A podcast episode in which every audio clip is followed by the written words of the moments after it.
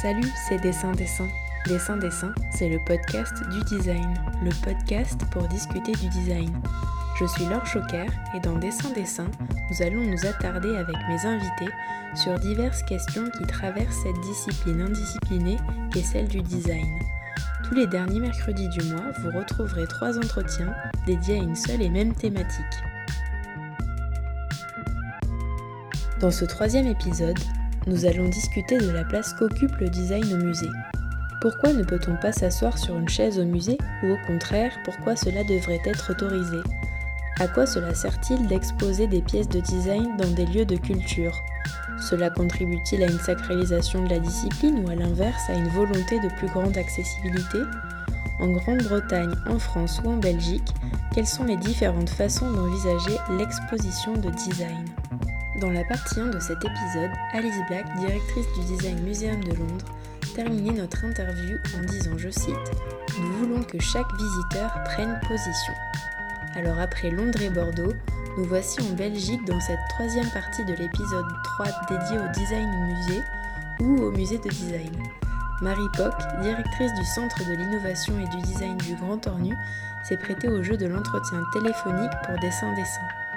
Cette fois, nous allons voir que c'est peut-être aussi au lieu consacré au design et plus généralement à la culture de défendre un positionnement pour interpeller les visiteurs.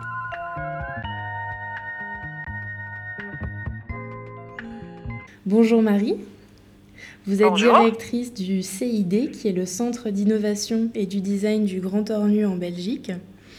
Euh, si j'ai choisi de vous interviewer, c'est pour plusieurs raisons. Tout d'abord parce que le centre se trouve dans un lieu chargé d'histoire qui est une ancienne base d'extraction minière. Alors nécessairement, moi qui travaille à la Cité du Design de Saint-Étienne, je n'ai pas pu m'empêcher de réfléchir à la légitimité du design comme une suite logique pour ce site qui est classé au patrimoine mondial de l'UNESCO depuis 2012.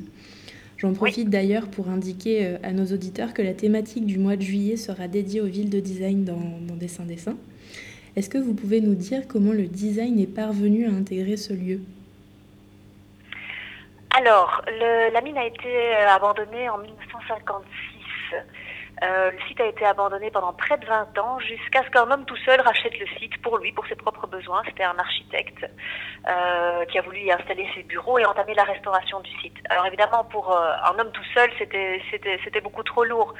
heureusement, en 89, la province lui est, venue à son secours, a racheté le site et a entrepris la restauration, mais avec une volonté, c'était de, de, ne pas simplement conserver une belle ruine, mais d'insuffler une seconde, seconde vie au site du Grand Ornu, de lui donner une seconde raison d'être.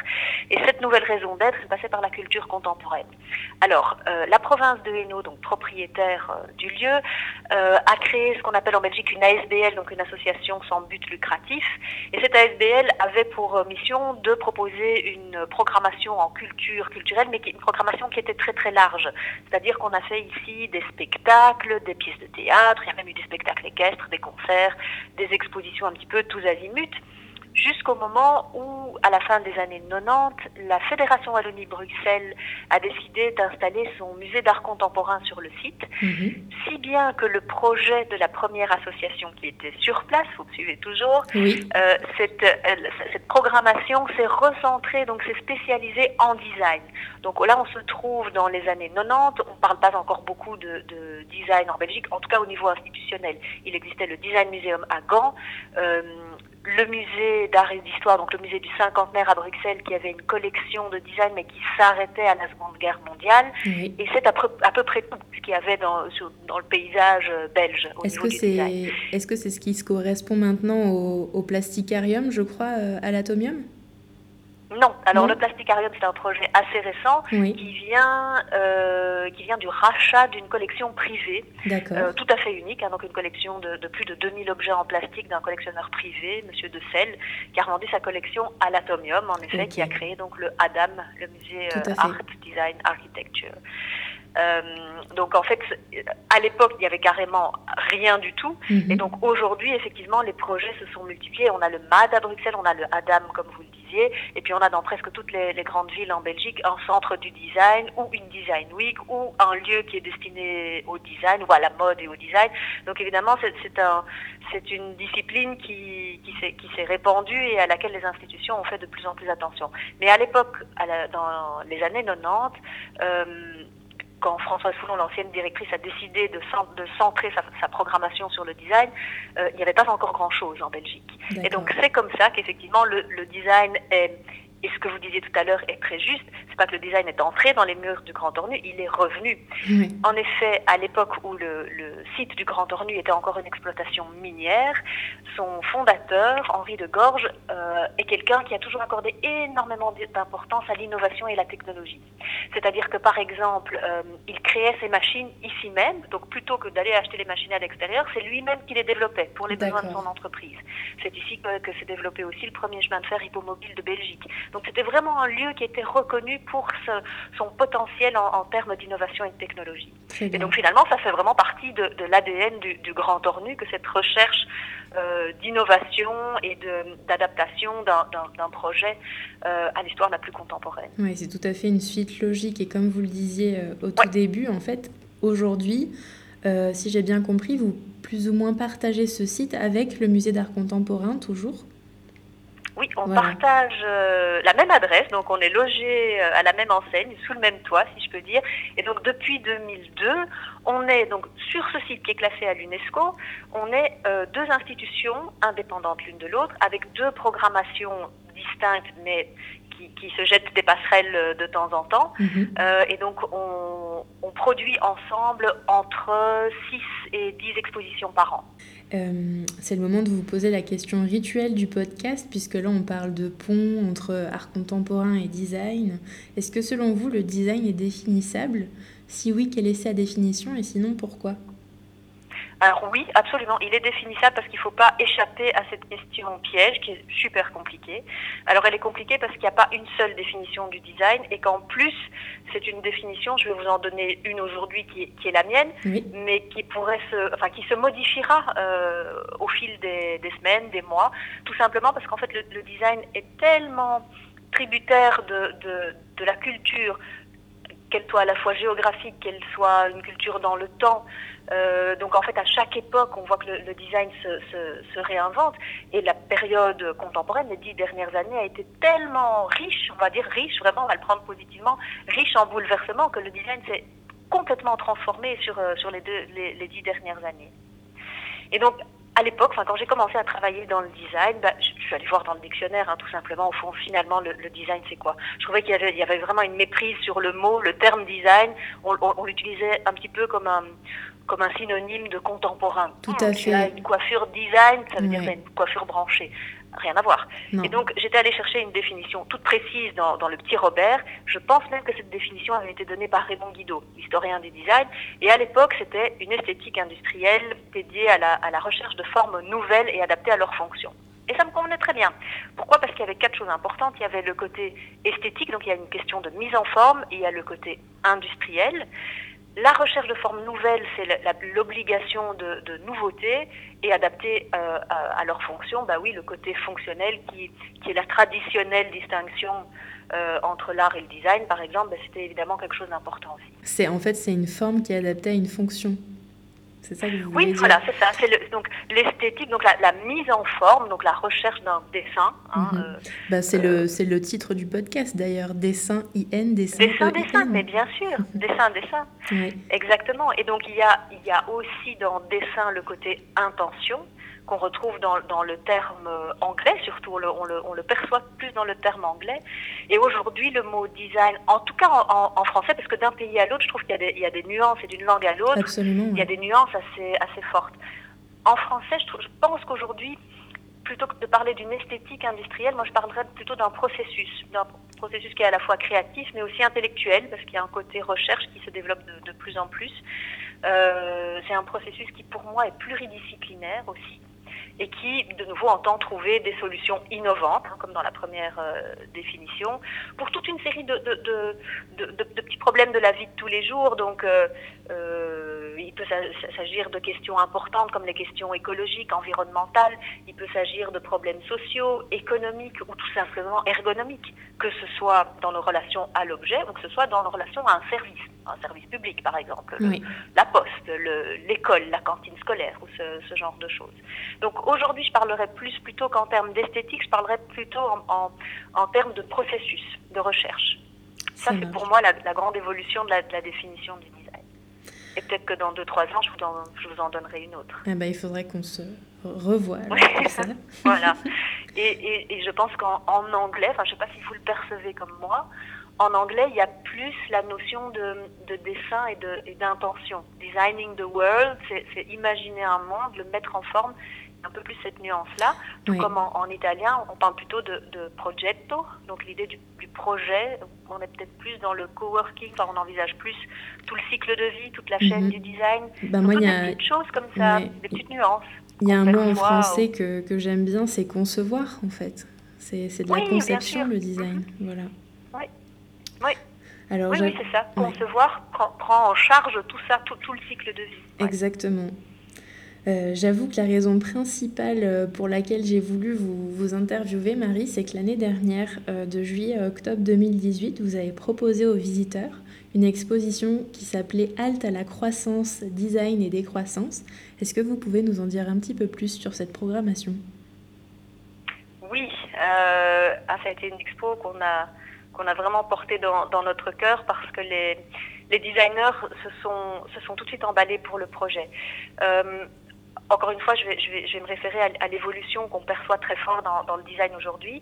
Il y a 15 ans, les, étudiants terminaient leurs études avec un programme qui était de concevoir une belle lampe, une belle chaise, un produit fini. Aujourd'hui, les, designers, en tout cas les jeunes designers, je crois que le produit fini, c'est pas tellement ça qui les intéresse. Ce qui les intéresse, c'est d'inventer des nouvelles méthodes, des nouveaux outils euh, qui construisent en général même eux-mêmes. Hein, ils réinventent tout à fait l'outil. Euh, ils sont beaucoup plus attentifs aussi à, l'exploitation des ressources, des matières premières. Je pense qu'aujourd'hui, les designers sont conscients qu'on vit sur une, planète qui est une sorte de poubelle géante et que ça doit cesser absolument. Ils sont conscients aussi de, la précarité de certaines ressources et du fait qu'il faut absolument arrêter le, le gaspillage. Et donc, ce qui les intéresse, c'est plus du tout le, je vous dis, le, le produit final. C'est vraiment une, une quête d'une création, d'une conception, exactement comme ce que mhm. vous disiez tout à l'heure. C'est la recherche d'une conception beaucoup plus responsable et beaucoup plus respectueuse. Et je crois que c'est important au point qu'ils sont plus ou moins conscients que c'est une question de survie. Oui. Et donc cette exposition... Donc, à la croissance, c'était un, un, vrai parti pris. C'était l'idée d'aller chercher, c'est une hypothèse, évidemment, c'est une hypothèse de travail, d'aller chercher la cause de, de, cette, de cette urgence euh, dans l'économie. En fait, ce qui est euh, responsable de, de, ce qui ne fonctionne plus euh, dans, notre, dans notre système actuel, c'est l'économie, c'est le système capitaliste dans lequel on s'inscrit. J'ai interviewé en, première partie de, de cet épisode euh, Alice Black, qui est directrice du Design Museum de Londres, et qui me disait le design est une discipline commerciale. Voilà, c'est une activité qui est originellement vouée à générer du profit. Et lorsqu'on se penche sur les, les, partenaires du Centre d'innovation et de design que vous dirigez, on peut voir des institutions culturelles et aussi politiques, mais également des grands noms de l'édition euh, du design comme Vitra, Capellini ou encore le site de vente en ligne Design Addict.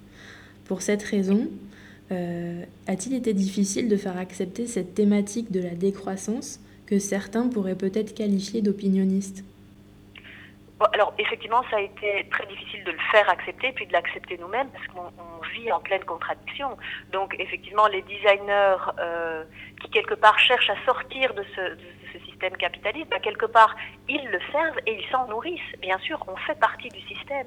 C'est tout le système qui était remis en question malheureusement sans encore apporter de réponse globale, avec quelques petites pistes de réflexion, de façon d'inventer de, nouveaux modèles économiques, par exemple, euh, ou de lutter contre l'obsolescence programmée, qui est quand même euh, euh, un, des, un des, des, paramètres de, de fonctionnement de, de l'industrie du design, cette, cette obsolescence programmée. Donc comment sortir de là? Comment imaginer autre chose?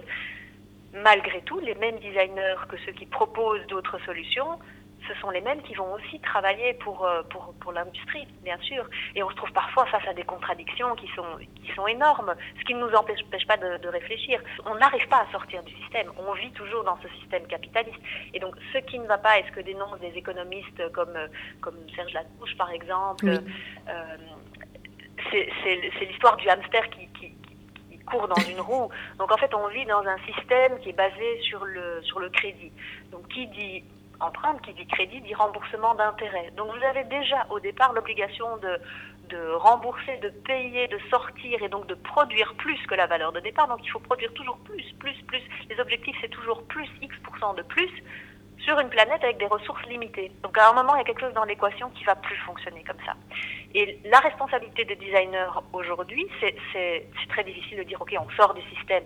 Non, c'est pas possible de sortir de système. Et d'ailleurs, tout le monde vit à crédit, les États, les industries, les individus. Euh. donc sortir du système, c'est quasi impossible. il faut vraiment remettre l'entièreté, la globalité du système en cause. Ça, c'est un autre sujet. Mais donc, ce que font les designers, c'est qu'ils ils inventent des pistes pour montrer que d'autres choses sont possibles, ou en tout cas, ils essayent de produire de façon plus responsable, plus économe, donc on, essaye de limiter l'impact, hein, donc on essaye de recycler un maximum, de produire de plus en plus local pour un public local, donc de réduire un petit peu la chaîne, et donc ce sont des initiatives qui sont, finalement assez modestes. Bien sûr, vous disiez que vous aviez reçu plein plein de, de propositions de projets pour l'exposition. Vous vous souvenez de combien il y en avait à peu près? Alors non seulement j'en ai reçu, j'en ai reçu euh, plus d'une centaine et j'en ai repéré dans les expos ou dans, dans, les différentes lectures, dans la mhm. presse, sur Internet, euh, au moins 400. D'accord. Et donc vous, pour, cette exposition... On parle de deux ans de, recherche, euh, et, pas, et, pas, de recherche à plein temps, hein, mais où qu'on tourne les yeux, on voit se développer ce, genre de recherche. Mhm. Et pour l'exposition, combien de projets y figuraient? On en avait 48.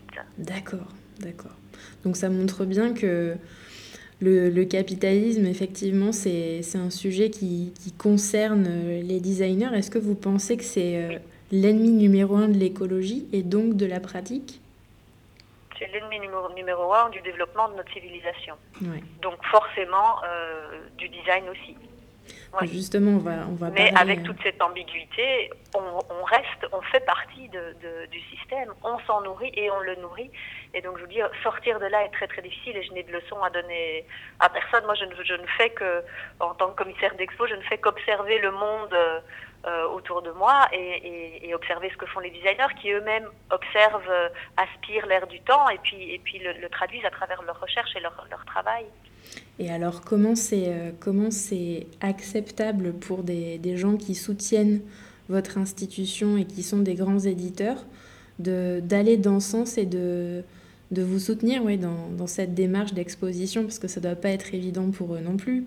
Les, marques sont quand même bien inspirées et euh, je vais vous raconter un petit exemple qui ne nous concerne pas mais qui pourrait nous, nous arriver. Mhm. Il y a quelques années, Audi organisait un concours de de réflexion sur, euh, sur la voiture de demain ou sur la mobilité de, de demain. Euh, je crois que c'était l'Audi Talent Lab. Oui, effectivement, euh, la, marque, la marque de voiture Audi organise tous les ans un, concours qui s'appelle Audi Talents, qui est un concours de, ouvert aux designers, un concours de création.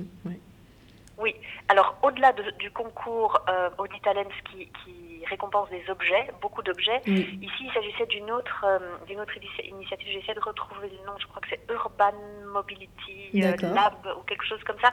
C'est, un concours qui n'existe plus. C'est un concours qui était très très généreusement doté. Je pense qu'on parlait de, de, quelques dizaines de milliers d'euros pour le, premier prix. Mhm. Et donc les quatre, euh, les quatre lauréats étaient invités à présenter leurs leur produits devant, oh, il y avait bien 200 journalistes du monde entier. Et la dernière édition à laquelle j'ai assisté se tenait à Istanbul, donc organisée par Audi.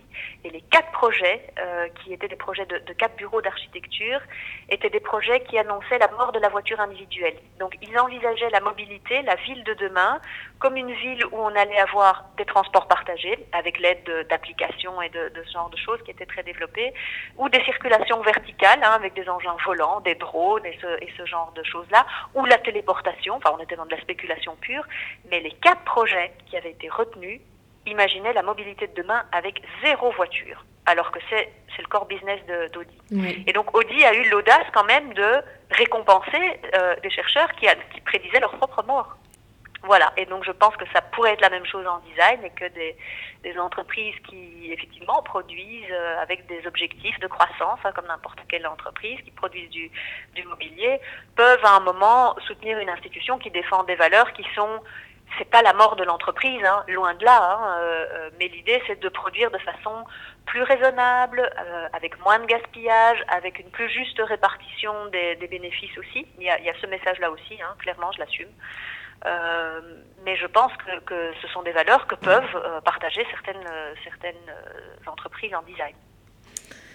Oui, c'est un, un, bon exemple. Merci de, de l'avoir partagé avec nous. Il y a une exposition. Ça m'avait fait rire. c'est énorme. C'est énorme. Ouais. Et en même temps, après, Odin ne s'en est pas spécialement inspiré. Il continue à produire comme si de rien n'était. Mais voilà, c'est énorme quand même. Oui, ben ça montre bien la, la contradiction. Euh à laquelle vous faisiez référence en début d'entretien. C'est qu'on est, euh, on est sur un, une démarche de design à deux vitesses, sans vouloir faire de mauvais jeu de mots avec la voiture. Euh, vous avez euh, organisé aussi l'exposition Hors Piste Groenland qui s'est terminée euh, le 19 mai et qui donnait à voir des, des projets imaginés par le collectif Hors Piste, euh, des projets oui. imaginés avec des Inuits. Là, en novembre, vous allez présenter une exposition qui s'appelle Nature morte, nature vivante où il est clairement question de l'Anthropocène. Je renvoie d'ailleurs nos auditeurs à l'épisode 2, partie 3 avec Baptiste Menu pour en savoir plus sur cette notion. Bref, vous persistez et signez au, CID. Est-ce que vous considérez que le rôle d'une institution euh, culturelle, qui soit dédiée au design ou non d'ailleurs, euh, soit d'être en partie militante? Hmm. En tout cas, je vois moi la chose à titre personnel comme comme ça, en effet. Euh, maintenant, dans, dans, le cas spécifique d'une euh, institution culturelle dédiée au design, je pense que faire entrer le design au musée, ça n'a qu'un intérêt, c'est que le design, à un moment, est le reflet de, de, de, notre société. Les artefacts que nous, que nous produisons parlent de nous. Et donc, c'est à ce titre qu'on les, qu'on les expose, qu'on retire les, les, projets exemplaires, qu'on raconte des histoires à partir des, des objets qui, qui, nous entourent. Et donc, forcément, en tant que commissaire d'expo, ou que directrice d'une institution, ben on, on, pose un regard sur le monde qui, qui, nous entoure. Et donc dans la programmation, dans la sélection des objets ou dans la conception d'une expo, il y a forcément ce regard personnel qui qui qui, oui, qui rentre en jeu, s'exprime à un moment. Et, et effectivement mon, mon, regard est un, un, un, regard qui est surtout très très alarmé par la, la situation dans laquelle euh, dans laquelle nous nous aujourd'hui et donc oui, ma réponse à ça est une réponse effectivement assez engagée, peut-être même militante à certains moments. Oui. Pour conclure notre entretien, Marie, euh, j'aimerais aborder avec vous une interrogation que j'ai eue en préparant cet entretien. J'ai ressenti une profonde admiration pour votre action qui fait paraître les autres institutions de design à la traîne. Et je me suis demandé s'il fallait envisager le CID comme une institution précurseur ou si au contraire en 2019 c'était quand même largement le temps de secouer un peu les schémas euh, établi des programmations culturelles. Et puis d'un autre côté, j'étais partagée parce que je me suis dit qu'une exposition sur la décroissance n'était pas encore prête à rencontrer un succès aussi retentissant qu'une exposition sur Ferrari ou sur Christian Dior. Euh, dans le catalogue de Halte à la croissance, design et décroissance, qui est d'ailleurs téléchargeable gratuitement sur euh, le site internet du CID, vous écrivez Issu d'une génération dont les valeurs sont en mutation, la propriété n'est plus le but ultime de la réussite professionnelle alors que la notion d'épanouissement personnel ou de réalisation de soi gagne du terrain. Les jeunes designers ne se sentent plus galvanisés par la production d'une nouvelle chaise ou autre bien de consommation. Ils se passionnent aujourd'hui pour la recherche de processus, méthodes et outils de travail plus respectueux de l'environnement et des ressources, favorisant une plus juste répartition des bénéfices. L'open source et le design social vont surgir de nouvelles pratiques dont le profit n'est plus le moteur. Alors cette citation, elle évoque bien sûr tout ce qu'on vient de se dire, mais je me demande quel est le futur des institutions dédiées au design. Est-ce qu'il ne se situe pas entre un savant mélange de divertissement, de prise de conscience, mais aussi et surtout à une plus grande place laissée à ceux et celles qui redéfinissent leur pratique de designer en étant conscients de cette nouvelle ère dans laquelle nous nous trouvons? Il y a beaucoup de choses dans, votre question. Euh, alors, vous, posez, vous posez la, question qui nous préoccupe tous les jours. En fait, quelle est, quelle est notre mission, quel est notre avenir? Et effectivement, une partie de la réponse euh, passe par une programmation qui défend des, valeurs ou qui fait état de ce qui se passe euh, dans le monde aujourd'hui. Mais il y a une partie qu'on peut parfois lié à, l'idée de divertissement aussi. Je pense qu'il ne faut pas enfermer la, culture, et notamment la culture du, design, dans un, dans un projet qui soit uniquement euh, intellectuel ou uniquement militant. C'est un projet qui est divers, qui est ouvert et qui, qui s'ouvre à, à, des choses, euh, à des choses très très variées, y compris le divertissement. Ce que vous releviez aussi, euh, et qui est une réalité, c'est qu'une exposition Ferrari aurait beaucoup plus de succès qu'une exposition sur la croissance. Ça, bien sûr. maintenant, est-ce que c'est notre mission à nous de faire une expo sur Ferrari au Grand Ornu euh, ben Non, je ne pense pas, en tout cas pas dans ma conception. Alors oui, je, je, je volontairement, j'ai cité deux expositions. L'exposition Ferrari qui a eu lieu au Design Museum de Londres il y a quelques temps et l'exposition euh, Christian Dior, couturier du rêve, qui a battu des records de fréquentation euh, au Musée des Arts Décoratifs de Paris et qui est même en train de tourner à Londres au Victorian Albert Museum en ce moment. Donc volontairement, j'ai cité deux grosses expositions de blockbuster, voilà que je voulais uh-huh. que je voulais évoquer avec vous pour avoir votre point de vue sur ça justement. Oui, eh bien nous on fait partie, alors si on doit nous comparer par exemple avec une salle de cinéma, nous on sera plutôt une salle d'art et d'essai, euh, plutôt qu'une grande salle qui, qui va programmer des, des, des films à succès.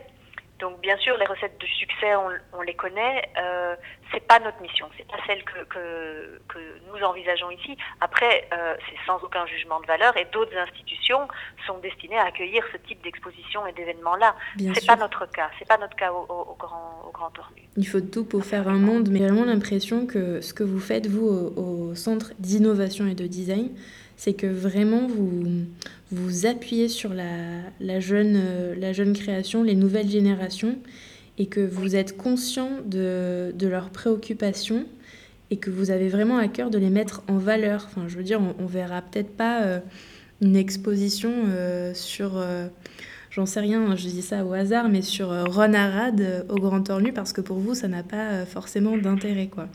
Vous, ce que vous voulez montrer, c'est voilà, c'est ces nouvelles préoccupations-là. Et est-ce que vous pensez, voilà, vous dites que vous revendiquez comme euh, un cinéma d'art et d'essai euh, au titre de musée de design, mais est-ce que vous ne pensez pas que euh, les grandes institutions devraient aussi se pencher un peu plus là-dedans et prendre plus parti, s'appuyer plus sur la jeune création? Si, certaines le font. Je pense par exemple au Centre Pompidou qui vient de produire une exposition La Fabrique du Vivant, dont la thématique est assez proche de l'expo que nous préparons Nature morte, nature vivante. Mhm. Et très clairement, l'exposition englobe toute une série de projets très récents d'une génération qui s'interroge aussi sur les nouveaux matériaux, les nouveaux outils, les nouvelles méthodes de travail. Euh, euh, c'est une exposition qui pose un regard critique sur la, production, sur la surconsommation actuelle. Et donc, je pense que certaines grandes institutions le font avec des moyens en plus euh, beaucoup plus développés que, et beaucoup plus importants que les nôtres. Euh, et c'est important aussi. Je pense qu'on est, on est complémentaires en ça. Mhm. Ça, certainement. Et c'est aussi le rôle de, certaines grandes institutions. Donc, il faut évidemment pas caricaturer. C'est pas tout mon, but en disant les grandes institutions produisent des, des, expositions à succès. Non, elles sont parfois beaucoup plus aventureuses. Et, euh, je vous dis, c'est par exemple le, cas de, de, ce que fait la section de design au, au, centre Pompidou. Si euh, les auditeurs veulent écouter aussi la première partie euh, de l'épisode avec Alice Black du Design Museum de Londres, effectivement, ça a beau être un, le plus grand musée du design au monde, je pense euh, et ben, ils soutiennent aussi la jeune création avec un programme de résidence. Donc effectivement, chacun essaye de, de mettre en place des, des choses. Et, euh, et, pour revenir à la définition du, du design qu'on évoquait tout à l'heure, ça montre bien que ben, cette discipline, elle est en train de... Elle est en structuration et restructuration constante. Et euh, je pense que c'est ça qui est passionnant, justement. Pour revenir à cette histoire de, de, de programmation que vous souleviez, hein, qui est quelque chose d'assez... Euh, d'assez difficile en fait. Hein. J'ai pas de, de recette miracle. C'est pas une science exacte en fait la, programmation. Mais c'est vrai que ce que vous releviez est tout à fait exact. Donc on a, nous, une programmation qui est plutôt, qui accorde une place plus importante aux, expositions thématiques, avec des thématiques qui sont toujours en lien avec des préoccupations sociétales, écologiques, euh, euh, économiques ou politiques parfois, euh, davantage que des expositions de tête d'affiche, donc des expositions monographiques de stars, entre guillemets, du design. Ceci dit, on en a fait aussi et on en fera encore, alors en accordant une place bien sûr aux designers belges, puisqu'on a évidemment une scène toute naturel pour eux, mais en invitant aussi des pointures internationales. Et c'est pas pour rien que quelqu'un comme euh, Jasper Morrison, que, tous les musées ont envie d'exposer, sa première rétrospective, il a voulu la faire ici. Pareil pour Nendo, qui est quand même aussi un designer que, tout le monde s'arrache. Sa première exposition rétrospective, c'était, aussi au Grand Ornu, alors qu'on n'a pas le même taux d'affluence que le Centre Pompidou, le Design Museum à Londres, ou la Tête, ou, euh, ou que sais-je.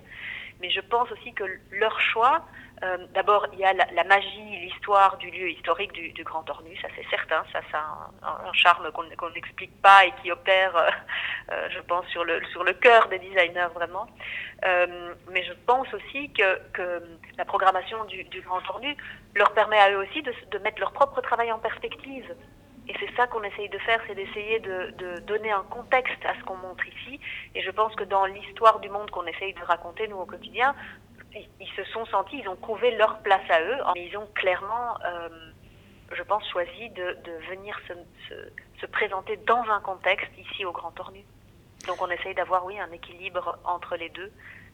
Eh bien, merci beaucoup Marie. Merci Laure. À très bientôt, j'espère pour, euh, euh, la nouvelle exposition. Euh. N'hésitez pas, venez nous voir, revenez nous voir. Comme je vous disais, entre 6 et 10 expos par an, donc on, est, on est ravis de vous accueillir. Super, merci beaucoup. Merci. Descend, descend, c'est la fin. La fin de ce troisième épisode consacré au design au musée. J'espère que cette thématique vous aura donné envie de pousser la porte de ces institutions ou d'autres lieux pour redécouvrir des objets familiers et apprivoiser des démarches plus insolites qui façonnent notre quotidien et questionnent les enjeux contemporains. Retrouvons-nous dans un mois si vous le voulez bien pour une quatrième thématique consacrée aux mains. Jeu de main, jeu de design. L'épisode 4 sera dédié au lien poreux entre le design et l'artisanat. A très vite